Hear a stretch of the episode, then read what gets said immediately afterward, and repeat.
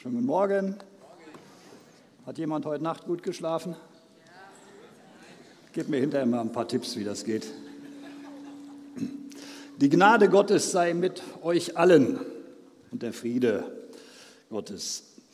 Innerlich bewege ich mich schon lange an dem Thema, in dem Thema herum.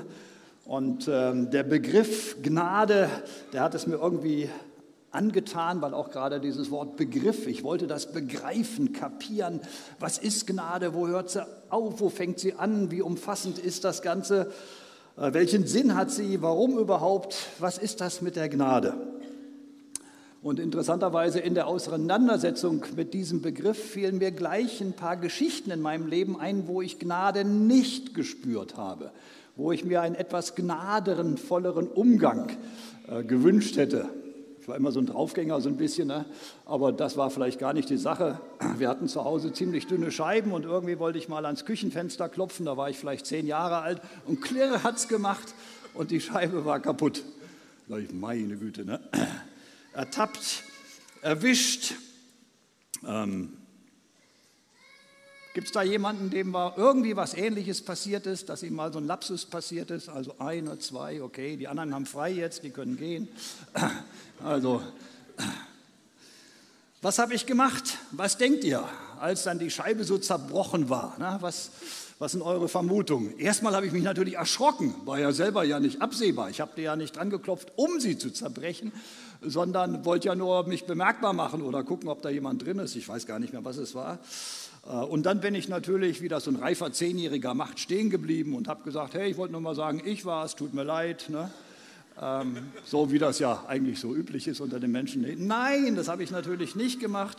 Was denkt ihr? Abgehauen bin ich, versteckt habe ich mich.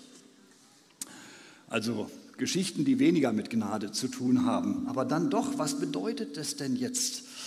Und äh, um das ein bisschen umfangreicher zu machen, habe ich im Vorfeld verschiedene Leute gefragt, auf Feiern oder Treffen, äh, mal unterbrochen auch. Schön, dass ihr jetzt alle da seid und dass wir gerade Spaß miteinander. Aber was versteht ihr unter dem Begriff Gnade?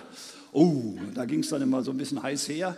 Ähm, auch interessanterweise Diskurs und äh, verschiedene Blickwinkel. Aber ganz zum Schluss, nachdem ich dann auch noch ein Buch dazu gelesen habe und natürlich die 200 Bibelstellen, die es dazu gibt, also es gibt ja das Wort Gnade kommt sehr oft in der Bibel vor. Interessanterweise, Jesus braucht es nie, weil er vielleicht selber die Gnade war oder vermittelt hat, aber Paulus redet dauernd von Gnade. Habe ich dann gedacht, oh, eigentlich viel zu groß für so eine Sonntagspredigt. Wie kannst du in 30 Minuten irgendwas Sinnhaftes von Gnade sagen? In dieser großen Breite, die da also mir sozusagen offenbar wurde. Und das sage ich jetzt von ganzem Herzen. Deshalb möchte ich heute Morgen auch keine abschließenden Antworten geben und sagen, das ist Gnade. Und so habt ihr das zu verstehen. Und dann versteht ihr es richtig. Sondern ich möchte euch eigentlich mehr einladen, darüber selber nachzudenken, das Innerst zu bewegen, zum Austausch untereinander. Denn so unbegreiflich, ne, von dem Begriff, so unbegreiflich die Gnade für mich auch teilweise noch heute ist, bin ich doch überzeugt davon, dass sie das Wesentlichste in unserem Leben oder in der Menschheit überhaupt ist. Ohne Gnade sind wir alle verloren. Die Gnade macht den Unterschied. Für mich geht es deshalb heute vielleicht um etwas mehr als nur um diesen Begriff der Gnade. Aber kommen wir mal zurück auf meine zerbrochene Scheibe. Abgehauen war ich, aber woher die Angst? Warum eigentlich? Warum bin ich da weggelaufen? Warum haben wir so Angst, Fehler zu machen, erwischt zu werden? Das kennen wir ja schon von Anfang an. Also die Bibelkundigen unter uns, ne, die wissen, Adam und Eva, die haben ja auch Blödsinn verzapft, haben sich, naja, muss man nicht ausbreiten, die Geschichte. Genau das Gleiche haben die auch gemacht. Versteckt hatten sie sich. Die innerliche Scham, es vergeigt zu haben, hat sie in die Einsamkeit geführt. Das sollte keiner mitbekommen. Und solche Erfahrungen wie diese Scheibengeschichte habe ich in meinem Leben immer wieder gemacht. Ich hatte ja gerade gesagt, ich war so ein Draufgänger. Ne? Also einmal ähm, mit einem Kumpel zusammen. Wir haben eine lange Einfahrt zu Hause, Garage am Ende, Garagentor offen und der Wettkampf war, wer kann später bremsen vor der Wand? Ich habe gewonnen. Aber mit dem Ergebnis, dass der Reifenabdruck sehr schön an der frisch gestrichenen weißen Wand der Garage zu sehen war. Ich habe mir da gar, gar nichts bei gedacht, aber irgendwann kam dann der Ruf, wer war das? Wer war das? Und allein diese Stimmlage, wer war das? Die konnte schon Angst und Schrecken verbreiten. Oh, erwischt, ertappt wieder. Ich hatte mir eigentlich nichts dabei gedacht. Aber mit dieser Art von Strafe, wer hat damit gute Erfahrungen gemacht? Wo gibt es Raum, Fehler zu machen, äh, Blödsinn zu verzapfen, irgendwas? Ne? und dann in einen Raum zu kommen, ich sage mal in einen Raum der Gnade, wo Verständnis ist, wo dann gesagt wird, Junge, ne, ist doch toll, was du in deinem Leben alles so ausprobierst. Ne? Das nächste Mal machen wir mal vor eine Linie, wo du bremst, ne? dann spart uns das, die Garagenwand neu zu streichen oder sowas. Ne? Aber aus deinem Leben kann noch viel werden, wenn du die Grenzen kennst. So in, in dieser Art. Aber diese Spuren, wie wir alle irgendwie, vielleicht von Kindheit auf, weil es ja schon in unseren Genen steckt, Adam und Eva, mit Beschämung, mit äh, Folgen von unangemessenem Verhalten umgegangen sind, verbringen wir viel Zeit und Kraft damit, das irgendwie innerlich auszugleichen oh, jetzt muss ich wieder was Gutes tun oder so. Oder dann haben wir vielleicht sogar gehört, jetzt hat Papa oder Mama dich nicht mehr lieb, also muss man wieder was tun dafür, geliebt zu werden, wieder gnadenvoll umfangen zu werden. Und das vielleicht nicht nur mit den eigenen Schwächen und Grenzen und Fehlern, sondern auch mit denen, die unsere Kinder verzapfen oder unsere Eltern oder wie auch immer. Man nennt das dann vielleicht auch mal Fremdschämen. Ne, diesen Begriff gibt es ja. Ne? Oh, ne, hoffentlich kriegt das keiner raus, was in meiner Familie schon geschehen ist und was mein Kind mal verbockt oder verbrochen hat. Oder fragt mich jemand, wie geht es dir eigentlich mit deinen Verwandten? Ach, mit denen kann ich gar nicht gut. Und so, das sind ja alles Sachen, die wollen wir, wenn möglich, verstecken. Es ist schwer. Ich habe zu Hause mir mal Spaß gemacht, nicht Mühe, sondern Spaß, so eine Balkenwaage zu zimmern. Ähm, also, es sind zwei Körbe dran. Ein Korb für die Missetaten und ein für den, wo wir das versuchen auszugleichen. Denn ich sage nochmal, der Mensch möchte ja innerlich immer wieder diesen Ausgleich herstellen. Gefragt werde ich immer, das hatte ich hier schon mal gesagt, na Junge, alles gut, immer on top of the wave irgendwas gibt es ja, also in mir auch, ne, dass ich eigentlich immer gut drauf sein möchte. On top of the wave gar nicht, noch nicht mal im Ausgleich bin, sondern das Gute überwiegt und auch so gesehen werde. Aber es ist schwer. Und die Waage geht mit allem, was ich verbocke, nach unten. Da habe ich tatsächlich mal eine Scherbe mitgebracht. Wenn ich die da reinschmeiße, oder dann gibt es auch größere Sünden, dann komme ich innerlich nicht mehr in den Ausgleich. Dann wird das so deutlich, ah, jetzt muss ich wieder was tun, irgendwas zur Rechtfertigung schaffen, damit mein Leben wieder in die Waage kommt. Aber die Sünde, die Verfehlungen wiegen schwer. Das lesen wir im Psalm 38, Vers 5. Ich gehe krumm, ja, ich habe es im Rücken, ja, sehr gebückt. Und viele Menschen gehen ja so durchs Leben. Ja, wenn wir uns mit denen unterhalten oder du dich selber mal im Spiegel anschaust, na, wie gehst du denn durchs Leben? Ein Bekannter von mir hat mal gesagt, wenn du morgens nicht in den Spiegel schauen kannst und sagen kannst, es kann sich jeder freuen, der dich heute sieht, dann bleib lieber im Bett. Wir gehen gebückt durchs Leben und dann sagen wir, ach, was hast du wieder? Ja, wir sind die Opfer, wir sind die Armen, wir kriegen das Leben nicht gebacken und sowas. Ne? Oder Jesus wird in Johannes 8:34 so zitiert, wer die Sünde tut, wird ihrer Knecht. Das sind die Dinge, die uns in unserem Leben belasten, die schweren Sachen, die hängen an uns, sie ziehen uns nach unten. Und wir sind immer wieder bemüht, die eigenen Erfahrungen zu kompensieren, innerlichen Ausgleich zu schaffen, die Waage wieder ins Gleichgewicht zu bringen. Und dann gibt es natürlich auch die inneren Abrechnungen, na, Frieden finden, was auch immer. Manche rechtfertigen dann, erklären, schieben anderen die Schuld in die Schuhe. Dann versuchen, also ich habe da was verbockt und tue das da rein, aber ah, ist ja eigentlich meine Schuld. Wo ist denn der nächste Korb? Kann ich es dir geben? Willst du es gerne haben? Ne? Also eigentlich bist du ja derjenige, der mich angestiftet hat. Ne? Das ist ja immer wieder so. Ne? Oder du hast mich ja eigentlich nur verleitet. Wenn du nur netter gewesen wärst, hätte ich ja gar, wäre ich ja gar nicht ausfällig geworden. In den Ehen ist das oft so, ne? dass ja eigentlich der andere schuld ist. Und dann versuche ich das zu verlagern und von mir wegzukriegen. Wie kriege ich bloß die Last aus meinem Leben, indem ich sie jemand anderen um den Hals Und das war ja auch bei Adam und Eva schon der Fall. Na, ich doch nicht, der war es doch oder die und die Schlange war es doch. Und immer wollen wir eigentlich nur versehen, wie können wir wieder in die Freiheit kommen, von der wir eben so schön gesungen haben. Ne? Die wahre Freiheit. Also, irgendwie sind wir doch davon alle betroffen.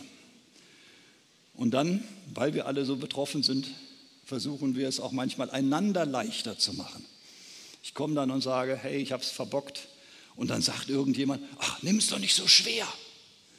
Nimm es doch einfach nicht so schwer. Mach doch nicht so, als wenn es so schwer wäre. Tu doch einfach so, als wenn das leicht wäre. Das im Grunde genommen ist es ja, äh, ja eine, eine äh, Verleugnung dessen, was eigentlich ist. Es ist schwer, es hängt dir am Hals oder in den Knochen oder auf den Schultern. So ein Spruch, ich sage mal so, wer ihn schon mal gehört hat, glaub es nicht und versuch es auch nicht. Es bringt dich nur in ein größeres Dilemma. Es klappt ja nicht. Es bleibt eine Illusion. Denn die Selbsttäuschung wird die Last hier nicht rausnehmen. Nur weil ich sage, ich glaube nicht, dass da Lasten dran sind. Ich nehme es einfach nicht wahr. Ich gehe einfach so durchs Leben, als wenn ich nichts verbockt hätte. Oder aber der eine meint es dann gut mit dir und sagt, kenne aber auch die Erfahrung, dass dann irgendjemand noch eine draufpackt, ne? gerade wenn er vielleicht betroffen war. Wie konntest du nur? Gerade du, ich habe doch bisher so gut von dir gedacht. Und jetzt das, meine Güte, das hätte dir aber nicht passieren sollen. Jetzt hast du es echt versaut. Damit hast du alles kaputt gemacht. Fehler, Schwächen, Lapsus, Anklage, Selbstanklage, Beistand, das Gute suchen, immer so ein Kampf, dauernd den ganzen Leben lang ein ewiger Kampf und der macht es uns schwer nochmal zusätzlich, dieser Kampf um das innere Gleichgewicht und um die Balance. Ach, das Leben ist schwer. Da gibt es dann nochmal so ganz spezielle Typen, wir nennen die mal, oder ich nenne sie mal so narzisstisch angehauchte, die sagen, also bei mir ist ja sowieso immer alles in Ordnung und eigentlich sind ja immer nur die anderen schuld. Ne? Und dann sage ich, wenn es um das Thema Gnade geht, gerade denen, Du hast auch verbockt. Da ist keiner, den das nicht trifft. Wir alle sind dabei genauso betroffen. Oder in vielen Religionen gibt es auch dieses Denken und Handeln, ja, wenn etwas schief geht, muss ich da etwas Gutes zu tun. Ne? Wenn dann, dann musst du das und die und die Gebete und alles Mögliche und keine Ahnung was und dann ist die Balance wieder hergestellt. Dahinter steht ja eigentlich nur der Gedanke der Selbsterlösung. Irgendwie kommen wir da wieder raus. Du kannst dich selbst erlösen. Ja, der Humanismus, glaub an den Humanismus. Der Mensch ist eigentlich nur gut. Lass dir nicht einreden, dass du schlecht bist. Das ist nicht das, woran ich glaube und was ich erfahren habe. Was lehrt uns die Bibel dazu? Paulus sagt es so. Denn wir haben soeben bewiesen, dass alle, Juden wie Griechen, unter der Sünde sind. Da ist keiner, der gerecht ist, auch nicht einer. Da ist keiner, der verständig ist. Da ist keiner, der nach Gott fragt. Alle sind sie abgewichen, alle verdorben. Da ist keiner, der Gutes tut, auch nicht einer. Nicht einer. Also bei uns ist natürlich ein bisschen anders, ne? So, so, aber Paulus sagt nicht einer. Das hier, der Mist, das Versagen, die Mangelhaftigkeit, sie steckt in uns, sie klebt an uns. Wir werden sie nicht mehr los. Und selbst die Gutmenschen, also die, die immer gut drauf sein wollen und so was verstecken können, es bleibt da, auch wenn du ein anderes Bild nach außen versuchst zu zeigen. Alles gut, ne? alles bestens.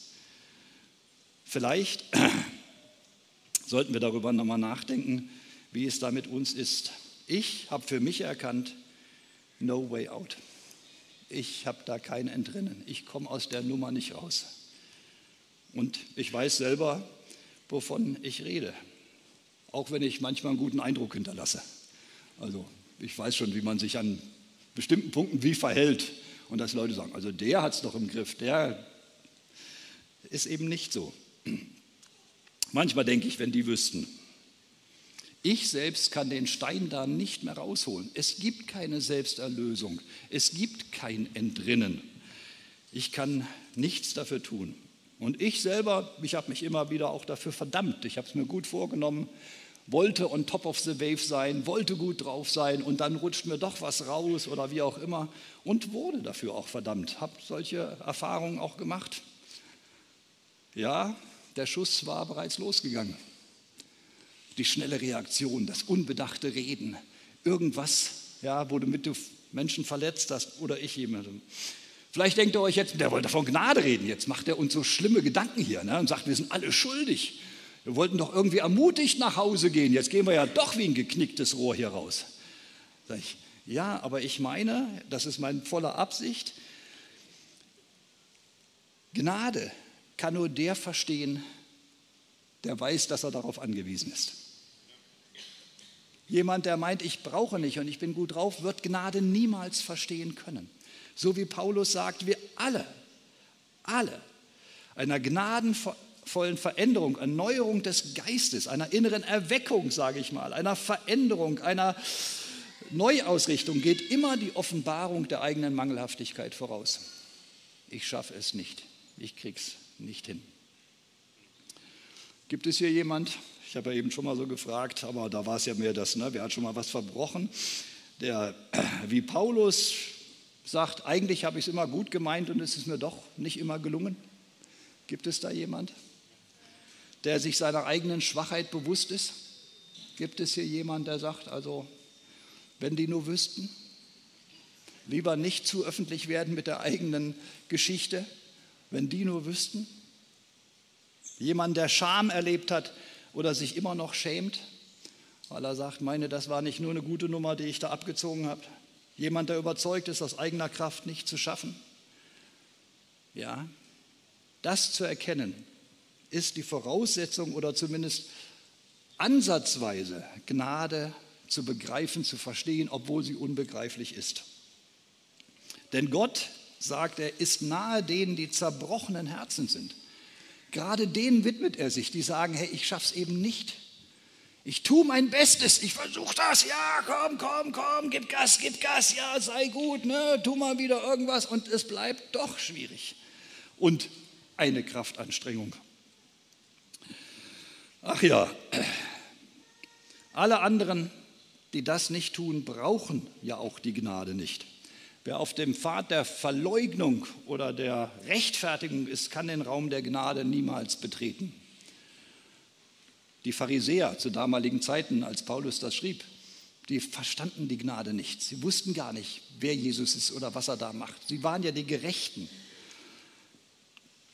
Aber dann, dann, gerade dann, wenn du zerbrochenen Herzens bist oder deine eigene Schwäche siehst, immer wieder sagst, meine Güte, ne, ich krieg's doch nicht so gebacken, dann ist der Moment, den, Glauben, den Raum der Gnade zu betreten und sagen, Herr, und dann schließt er die Tür auf. Und dann begegnet er dir und nimmt dich an und sagt, der Raum ist für dich. Für dich. Gerade weil du es nicht schaffst. Sonst hätte Jesus ja gar nicht kommen brauchen. Weil wir es nicht schaffen. Deswegen lädt er uns rein in den Raum der Gnade. Denn Gott ist die Gnade in Person.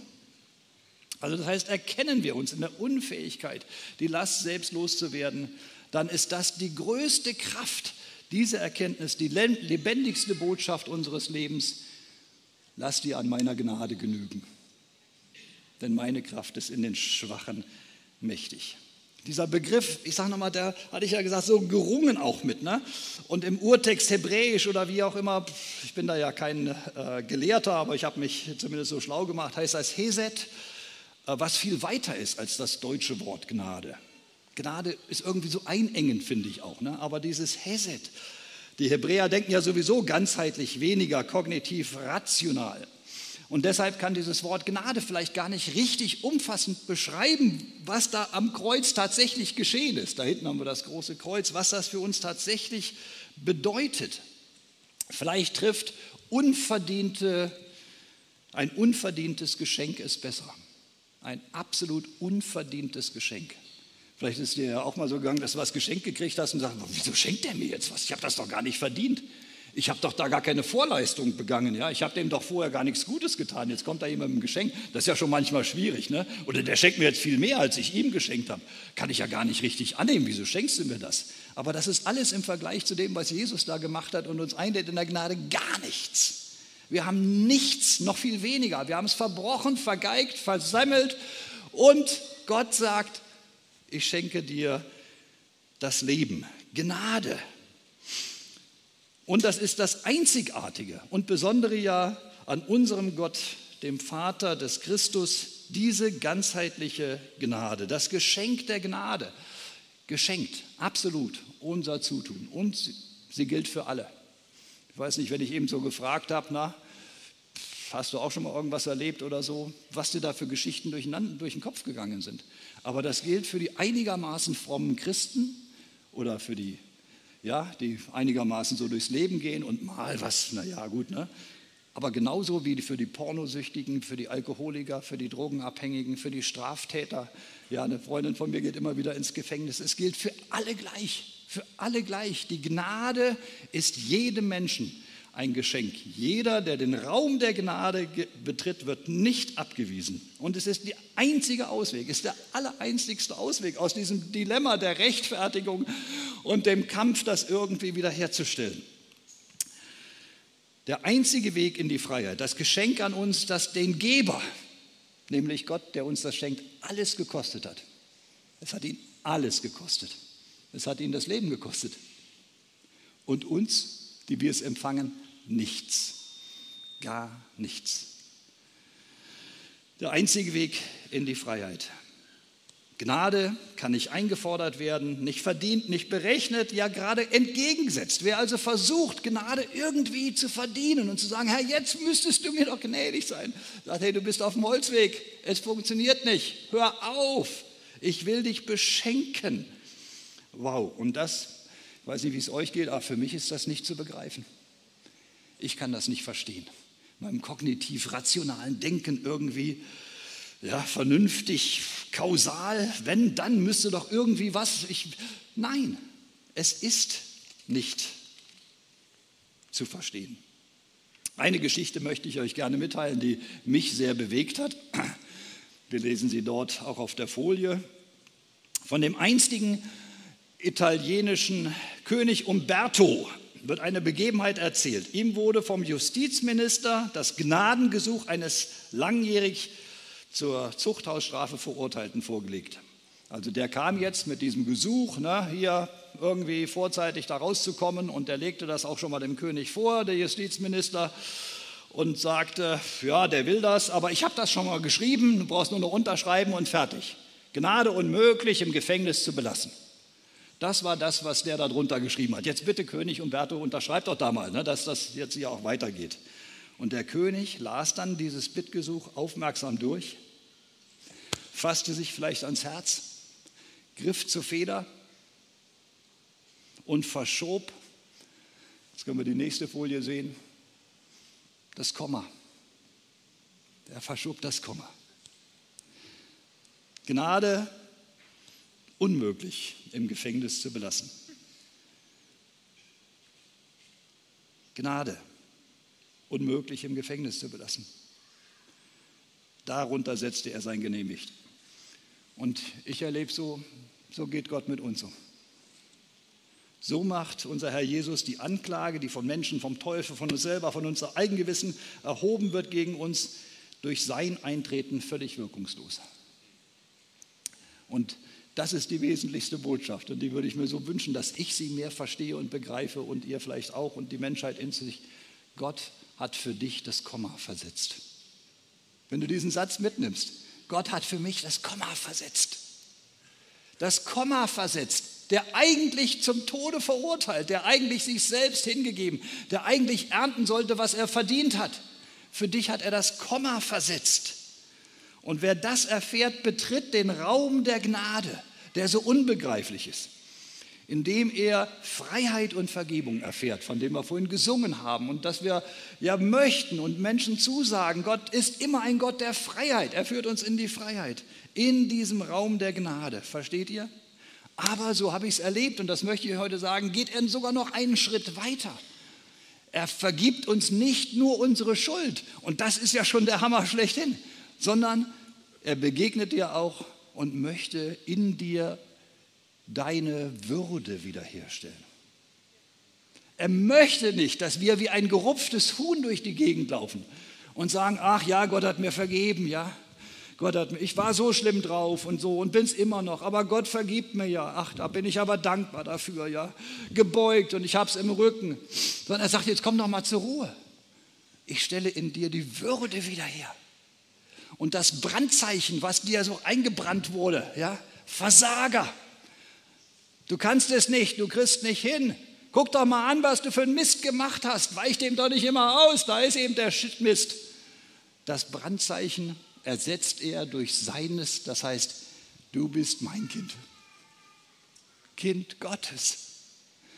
Und dann deckt er deine Scham zu, legt den Mantel um dich rum und setzt dir eine Krone auf und sagt, du bist mein Kind. In Würde, geh durchs Leben in Würde. Das versteckt nicht alles, was du verbrochen hast. Und manches muss auch wieder gerade gebracht werden. Manches begleitet mich mein Leben lang auch. Aber ich kann den Mist meines Lebens angucken und gleichzeitig mich aufrichten, gerade gehen wieder und sagen, Gott ist mein Vater, ich bin sein Kind. Es tut mir leid für das, was ich verbrochen habe. Die Scheibe bezahle ich. Ja, ich nehme die Farbe und mache die Garage wieder in Ordnung. Aber ob oder ob nicht, ich bin Gottes Kind. Und das ist doch die wahre Geschichte des Lebens. Und wer unter diese Gnade, in diesen Raum der Gnade kommt, kann seine Identität als Kind Gottes wieder spüren oder vielleicht erstmal spüren. Gott hat das Komma für mich und für dich versetzt. Was ist das für ein Leben? Was für eine Freiheit? Zu erfahren, für mich hat Gott das Komma versetzt. Ich kann in Freiheit leben. Halleluja. Wir sind Kinder Gottes, des Höchsten. Und so lass uns auch einander begegnen. Und wer das erfährt, wird sein Leben neu ausrichten, eine neue Sicht, umfassende Liebe für sich und füreinander bekommen, wie wir auch sein mögen. Was ist das für ein Leben und was für eine Botschaft? Ich glaube an gute Lebensprinzipien, an Spielregeln. Das ist alles wichtig. Das trainieren wir unseren Kindern und sollten uns auch manchmal nochmal ja, trainieren, dass wir uns ein bisschen mal geordnet verhalten. Aber es hat mit Gnade nichts zu tun.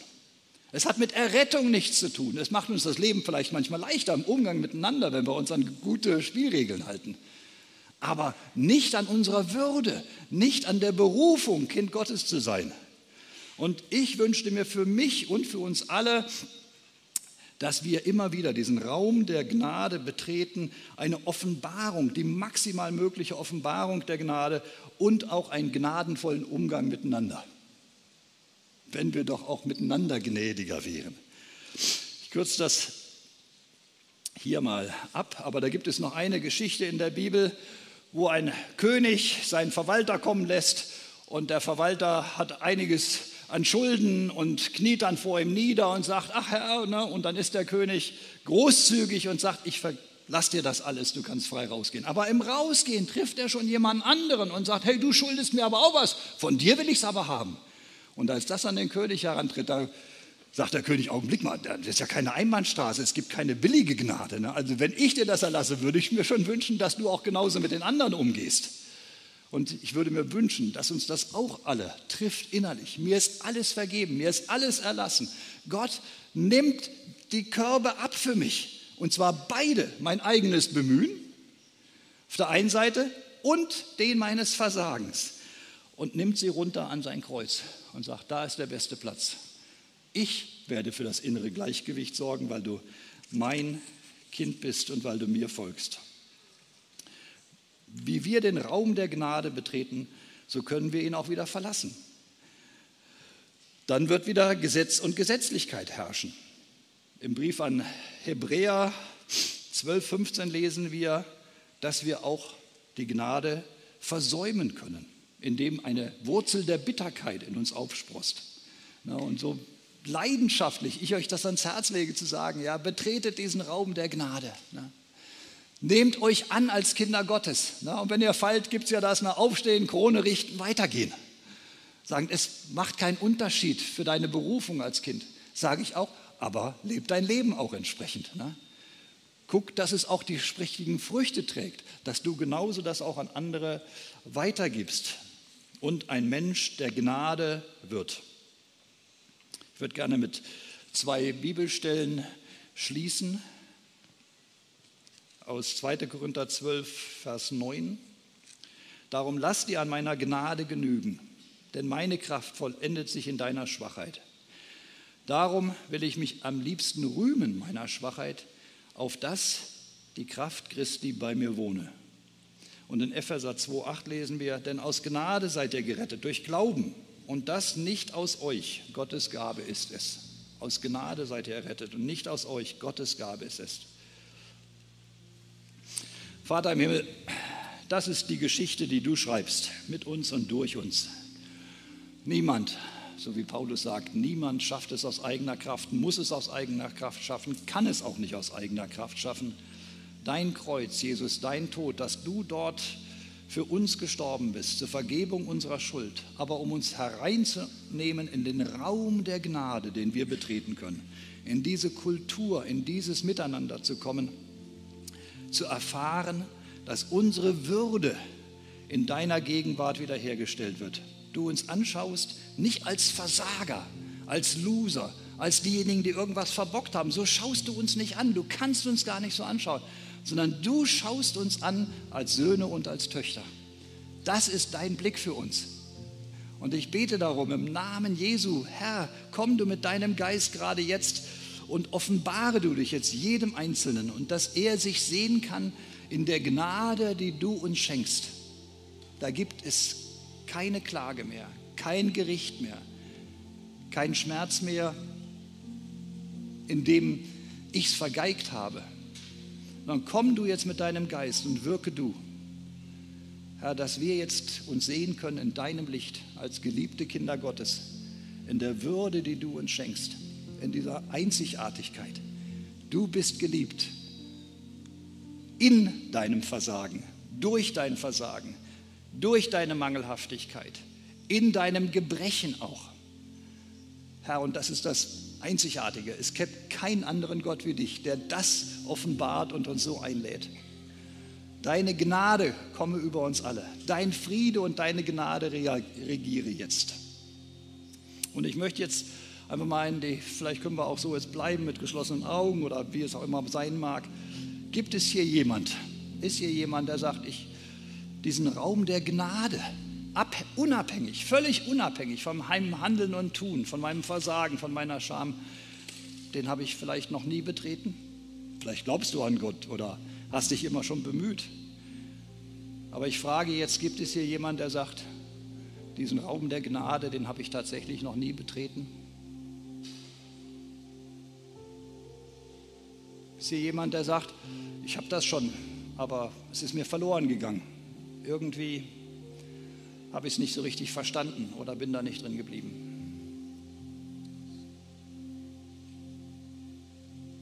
Dann sag doch so zum Herrn innerlich, ich bin's.